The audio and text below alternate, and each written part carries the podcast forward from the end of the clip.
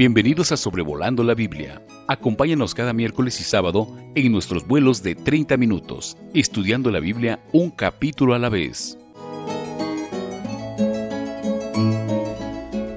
Me complace mucho que me acompañe en este episodio número 66 de Sobrevolando la Biblia, en el cual estaremos estudiando Éxodo capítulo 14. Quiero recordarle que si no ha leído aún el capítulo, es importante que detenga este audio y pueda leer los 31 versículos del el capítulo bajo consideración para que así pueda ser más provechoso este estudio para usted. En este capítulo 14 vemos que Dios le dice a Moisés como el guía de la nación, que Israel dé la vuelta y acampe delante de Piairot, entre Migdol y el mar hacia Baal-Zephón. Delante de él acamparéis junto al mar. Y Dios lo que está haciendo es tratar de preparar una emboscada para los egipcios, en el cual él va poderosamente derrotarlos. Pero él también está situando a Israel en una ubicación vulnerable para que su pueblo pueda confiar en él, porque van a tener montañas a la derecha, el mar a su izquierda, desierto y más montañas delante de ellos y vamos a ir viendo cómo Dios está obrando para que los israelitas puedan entender que no pueden hacer nada sino solamente confiar en Dios. Ellos habían aprendido en el capítulo anterior y en el versículo 17 que el camino iba a ser más largo del que pudieran haber viajado porque veíamos que Dios no los llevó por el camino de la tierra de los filisteos, que estaba cerca, porque dijo Dios, para que no se arrepienta el pueblo cuando vea la guerra y se vuelva a Egipto. Así que habían aprendido que el camino iba a ser largo y ahora están viendo que el camino va a ser difícil. Y eso en grandes rasgos caracteriza la vida del cristiano. Muchas veces es un camino difícil y también es un camino largo. Pero vamos a querer enfatizar que no importa por qué, porque Dios estaba con ellos, así como Él lo está con nosotros. ¿Por qué Dios hacía estas cosas? ¿Por qué no un camino corto? ¿Por qué no un camino fácil? Bueno, en Deuteronomio 8 y versículo 2 quizás encontramos una respuesta. Dice Dios, te acordarás de todo el camino por donde te ha traído Jehová tu Dios estos cuarenta años en el desierto, para afligirte, para probarte, para saber lo que había en tu corazón, si habías de guardar o no sus mandamientos.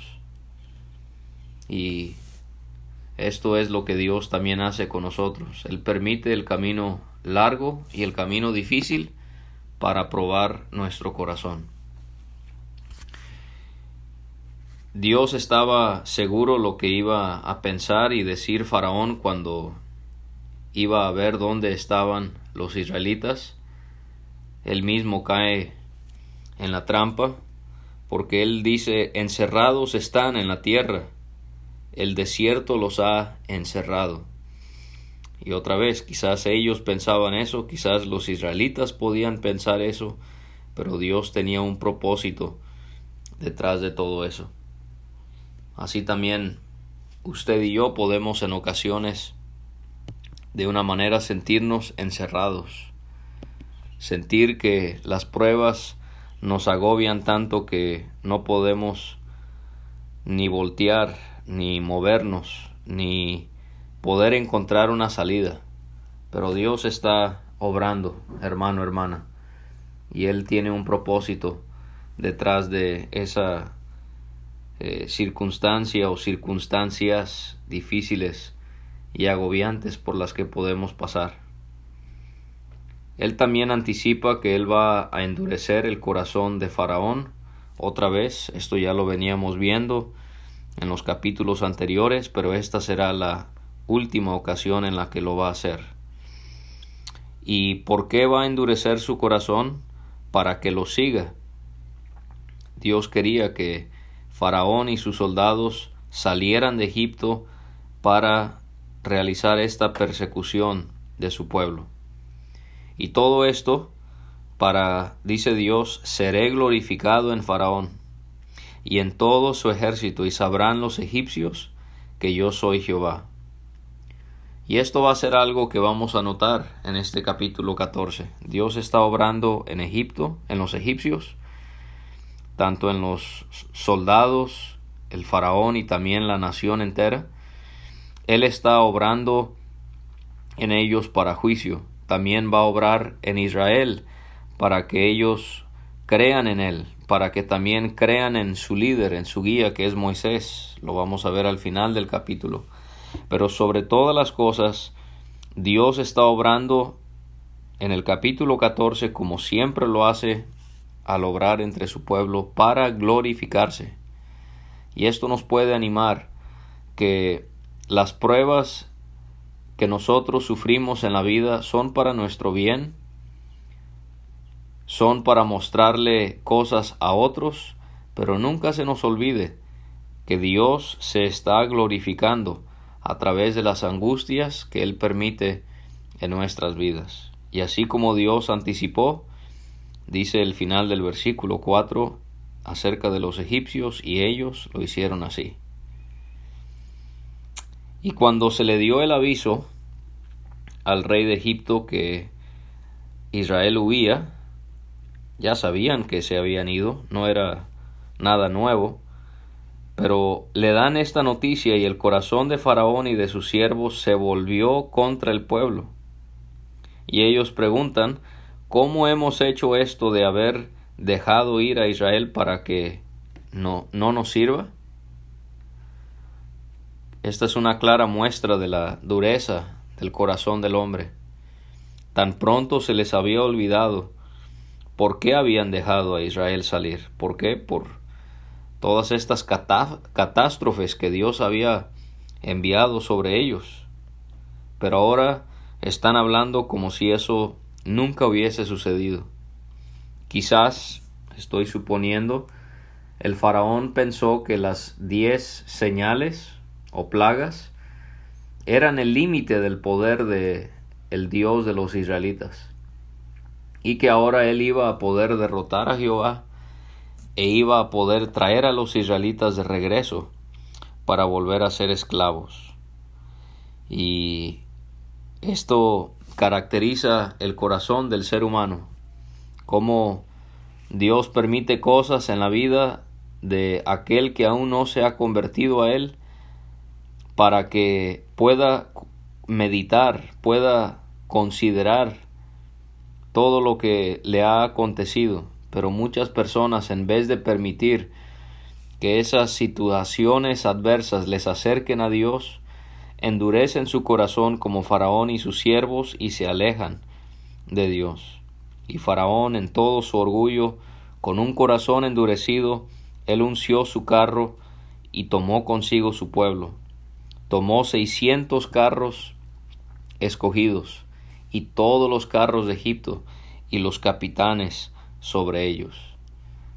Esto habrá sido una escena eh, muy llamativa. Considerar el ejército más poderoso con las mejores armas, con el mejor transporte para poder avanzar e ir en contra de su enemigo. Y esto nos hace pensar en cómo los egipcios, ellos podían tener el mejor ejército, pero ¿qué tenía el pueblo de Dios? leemos en el versículo 8 que así como Dios había dicho, él endureció el corazón de Faraón, rey de Egipto, y él siguió a los hijos de Israel. Y aquí está la respuesta a lo que tenían los israelitas. Ellos no tenían un ejército. Ellos no tenían las armas, los caballos, los carros que sí tenían los egipcios. Pero aquí está, pero los hijos de Israel habían salido con mano poderosa. Así que, mis hermanos en Cristo, quizás nosotros nos pudiésemos ver debilitados en comparación a personas en la vida que tienen poder, que tienen riqueza, que tienen conocimiento, que tienen estudios. Pero nunca perdamos de vista que nosotros contamos con esta misma mano poderosa que es la presencia de Dios. Y entonces ellos siguieron los egipcios a los israelitas con toda su caballería y carros de Faraón, su gente de a caballo y todo su ejército. Los alcanzaron, acampados junto al mar, al lado de Piairot, delante de Baalsefón.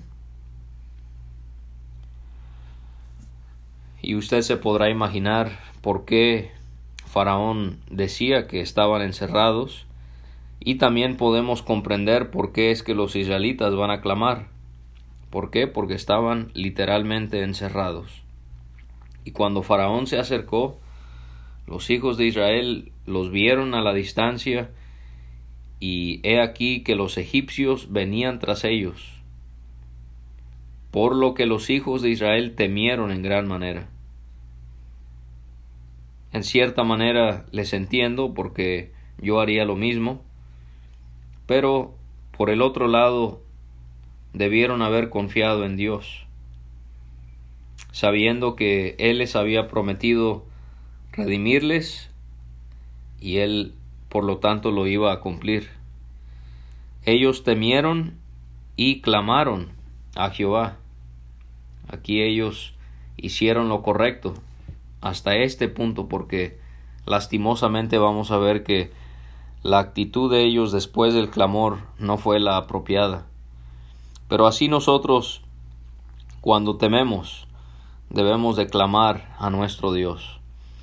El profeta Jeremías dice esas palabras que conocemos bien y que nos han animado mucho, sin duda a todos los que las hemos leído. Jeremías 33:3 Clama a mí y yo te responderé. Clama a mí y yo te responderé. Y así el pueblo de Israel temió y clamó a Dios. Pero ellos empiezan a decir cosas muy feas al murmurar contra Moisés y por lo tanto estaban murmurando contra Dios. Ellos preguntan, ¿no había sepulcros en Egipto? que nos ha sacado para que muramos en el desierto. Escuchamos el sarcasmo y el cinismo en los israelitas.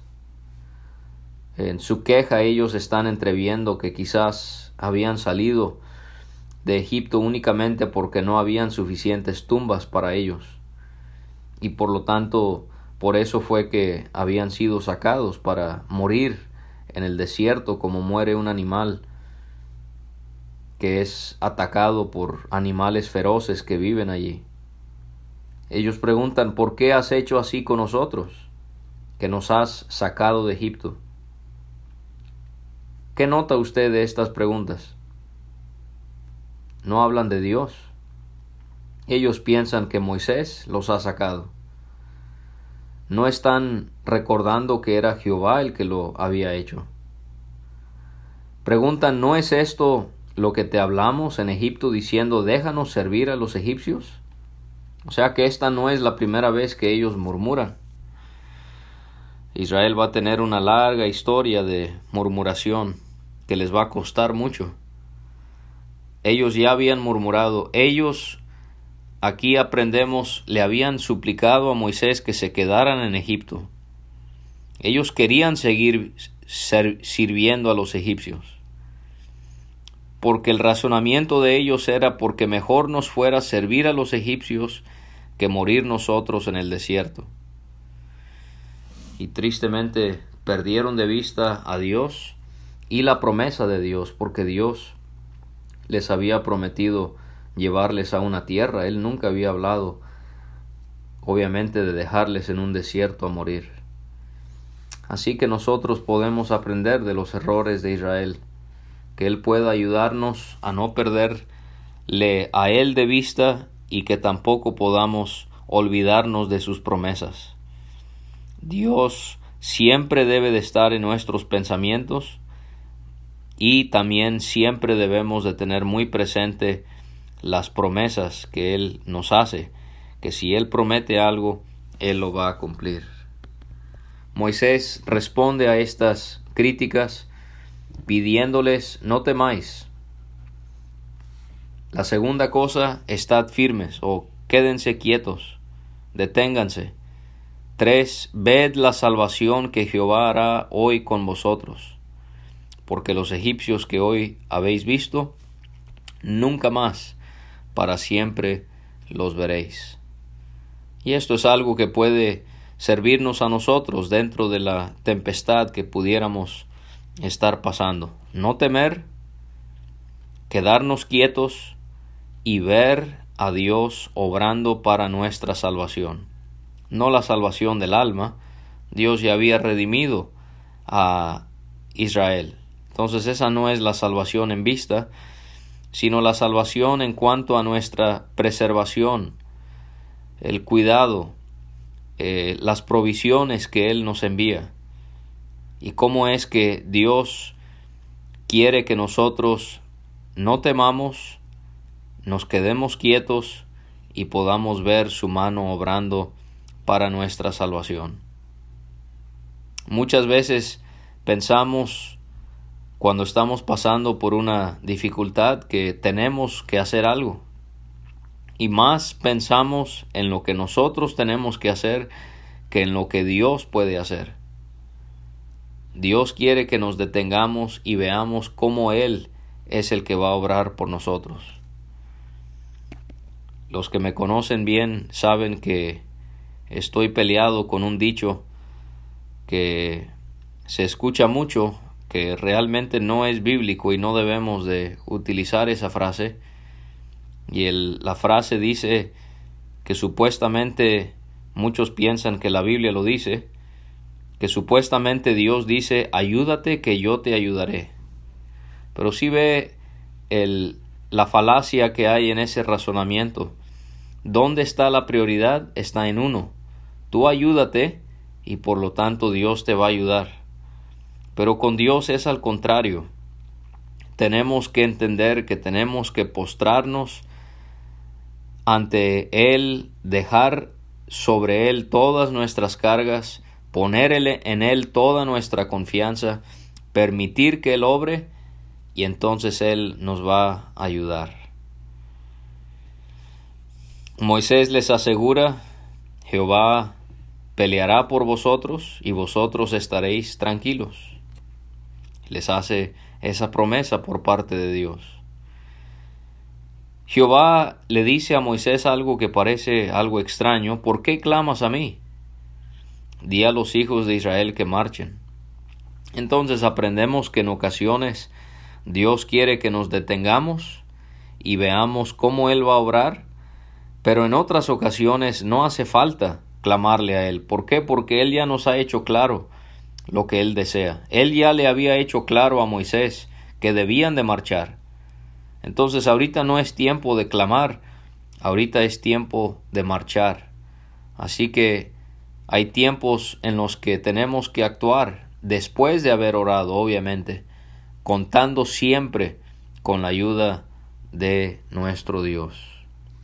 Le pide a Moisés que alce su vara, que extienda su mano sobre el mar para dividirlo, y así entren los hijos de Israel por en medio del mar en seco. Eh, este mar podemos aprender que en el capítulo anterior, en el versículo 18, es el mar rojo. Aquí en el capítulo 14 nunca se identifica el nombre del mar, pero es el Mar Rojo. Y vamos a también encontrar que en este capítulo de Éxodo, Israel va a cruzar el Mar Rojo al salir de Egipto y cuando lleguemos al libro de Josué en el capítulo 3 vamos a ver que ellos van a cruzar el río Jordán. Así que le vuelve Dios a enfatizar a Moisés, yo endureceré el corazón de los egipcios para que los sigan, y otra vez, yo me glorificaré en Faraón y en todo su ejército, en sus carros y en su caballería. Y Dios está muy interesado en seguir contestando la pregunta que el faraón había hecho en el capítulo número 5. Él dice con un tono de indiferencia, ¿quién es Jehová para que yo oiga su voz y deje ir a Israel? Esto fue antes de las plagas. Ah, bueno, Faraón, ¿Tú quieres saber quién es Jehová? Como si fuera Dios le está diciendo, ahora yo te voy a enseñar quién es. No trate de pelear con Dios, de oponerse a Él. Dice la Escritura, si oyeres hoy su voz, no endurezcáis vuestro corazón. Más bien acepte la palabra. Aquí vamos a ver el ejemplo de lo que le sucede a alguien que endurece su corazón contra Dios. Dios dice, yo voy a enseñarle quién es Jehová. Y dice que se va a glorificar en Faraón, en sus carros y en su gente de a caballo. Y vamos a encontrar esta increíble escena en un lugar encerrado para Israel. Pero ¿con qué contaba Israel? Dice el versículo 19 que el ángel de Dios, si notásemos otras referencias que ya hemos encontrado en el libro de Génesis principalmente, pero también en otros libros de la Biblia, podríamos asumir que este ángel de Dios es el Señor Jesucristo. Qué precioso pensar que el Señor Jesús iba con ellos en la apariencia de este ángel de Dios. Él iba delante del campamento de Israel, pero se aparta y ahora va en pos de ellos. No solamente contaban con la presencia del Señor, pero también dice que asimismo la columna de nube que iba delante de ellos se apartó y se puso a sus espaldas. Tenían esta increíble doble protección. Y cómo todo esto era para hacer una división entre los egipcios y los israelitas. La nube era tinieblas para los egipcios, pero era luz que alumbraba a Israel de noche. Y en toda aquella noche nunca se acercaron los unos a los otros. Por más que sean grandes sus enemigos, sus problemas, lo que sea, apreciado oyente, Usted recuerde que el Señor está con usted y que nosotros podemos contar con su cercana presencia. Moisés extendió en obediencia su mano sobre el mar. Hizo Jehová que el mar se retirase por recio viento oriental toda aquella noche. Dios hizo un gran milagro. Volvió el mar en seco y las aguas quedaron divididas. Y de esta manera es que Israel va a poder cruzar este mar rojo.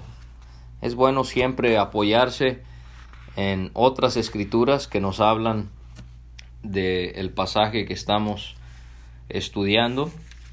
Por ejemplo, en, el, en los Salmos, en por lo menos tres ocasiones se escribe acerca de este suceso pero quiero que note cómo el salmista en el Salmo 77 y en los que vamos a leer también eh, enfatizan el poder que Dios tiene sobre la naturaleza y sobre los hombres.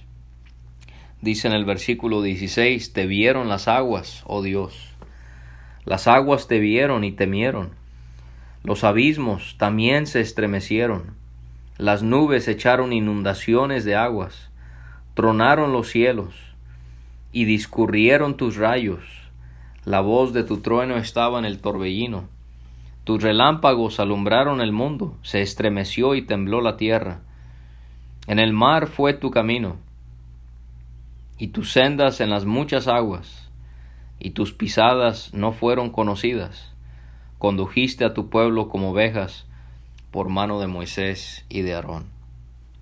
Qué hermoso, cómo Dios estaba ahí mismo con ellos, y cómo Él utilizó todos estos componentes de la naturaleza para guardar a su pueblo y también para juzgar a los egipcios. Ya que estamos en los salmos, podemos también ver en el salmo número 106, dice en el versículo 7, nuestros padres en Egipto no entendieron tus maravillas, no se, se acordaron de la muchedumbre de tus misericordias, sino que se rebelaron junto al mar el mar rojo. Pero él los salvó por amor de su nombre, para hacer notorio su poder. Reprendió al mar rojo y lo, y lo secó, y les hizo ir por el abismo como por un desierto. Los salvó de mano del enemigo, y los rescató de mano del adversario. Cubrieron las aguas a sus enemigos, no quedó ni uno de ellos. Entonces creyeron a sus palabras y cantaron su alabanza. Así que, qué contraste entre el poder de Dios y la incredulidad de Israel. Dios nos libre de tener esa misma actitud hacia nuestro Dios. Y entonces los hijos de Israel entraron por en medio del mar, en seco, teniendo las aguas como muro a su derecha y a su izquierda. Impresionante pensar en cómo más de dos millones de personas están cruzando el Mar Rojo con las aguas divididas, la tierra en seco, para que ellos puedan cruzar con un ejército bastante numeroso y poderoso persiguiéndoles. Y siguiéndoles los egipcios, entraron tras ellos hasta la mitad del mar. A ellos se les habrá hecho muy extraño ver cómo las aguas estaban divididas. Toda la caballería de Faraón, sus carros y, su gente de a caballo.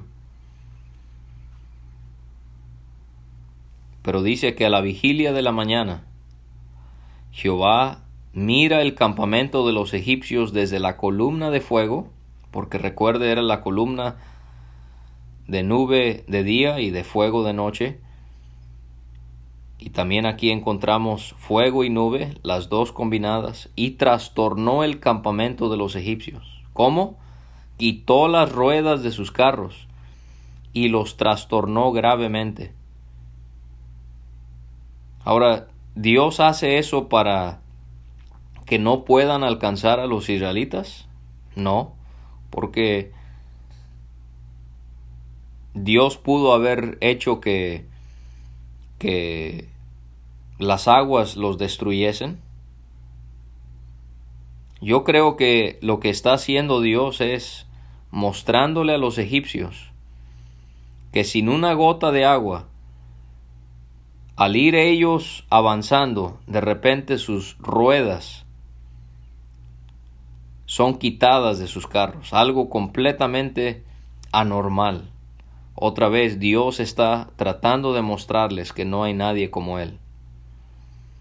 ¿Y qué dicen los egipcios? Finalmente, pero muy tarde, reconocen, huyamos de delante de Israel, porque Jehová pelea por ellos contra los egipcios. No vaya usted a reconocer el poder de Dios o a Dios mismo o la obra de su Hijo demasiado tarde como lo hicieron los egipcios. Dios quiere que lo haga hoy mismo reconociéndole a Él por lo que es, por lo que Él ha hecho mediante su Hijo en la muerte que Él sufrió en el Gólgota, en ese lugar a las afueras de Jerusalén. Moisés extendió su mano sobre el mar Dios no necesitaba de Moisés ni de su vara, pero lo hizo así para que el pueblo pudiese tener confianza en el guía que Dios les había dado.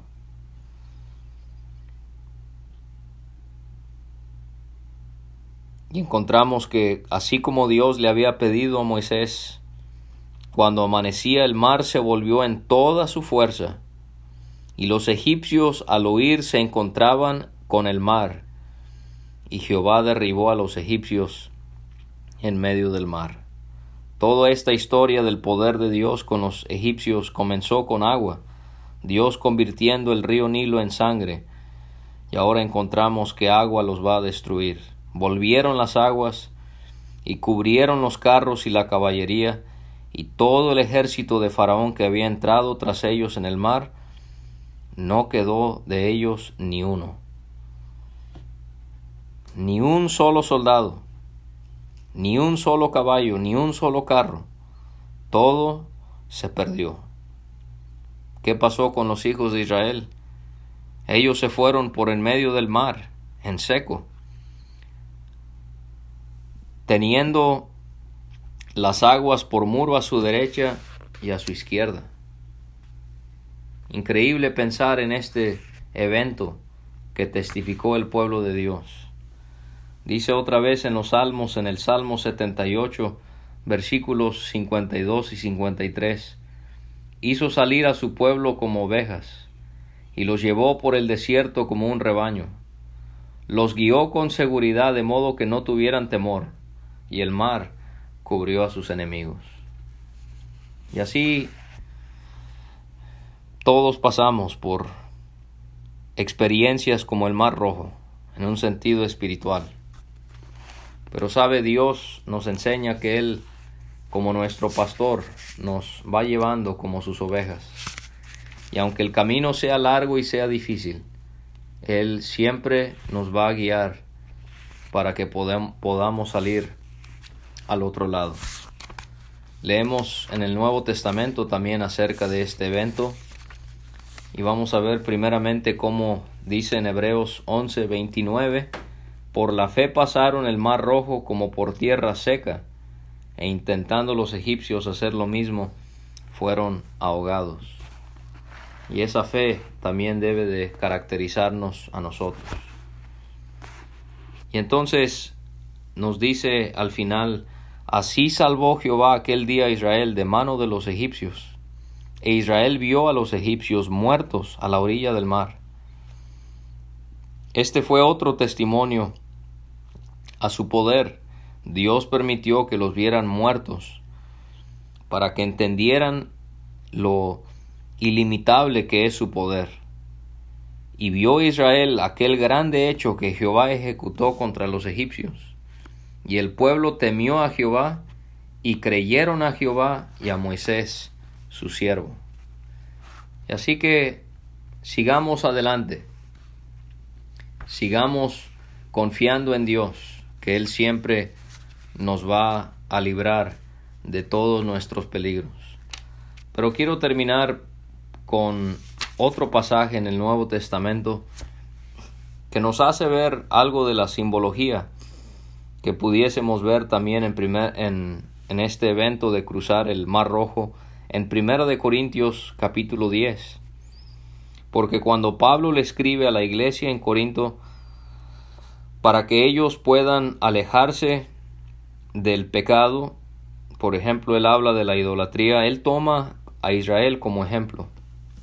Y él dice en el versículo 1, no quiero, hermanos, que ignoréis que nuestros padres todos estuvieron bajo la nube, y todos pasaron el mar, y todos en Moisés fueron bautizados en la nube y en el mar, y todos comieron el mismo alimento espiritual. Y él continúa hablando de algo de la historia de Israel, pero solo quiero enfatizar el versículo 2, todos en Moisés fueron bautizados en la nube y en el mar.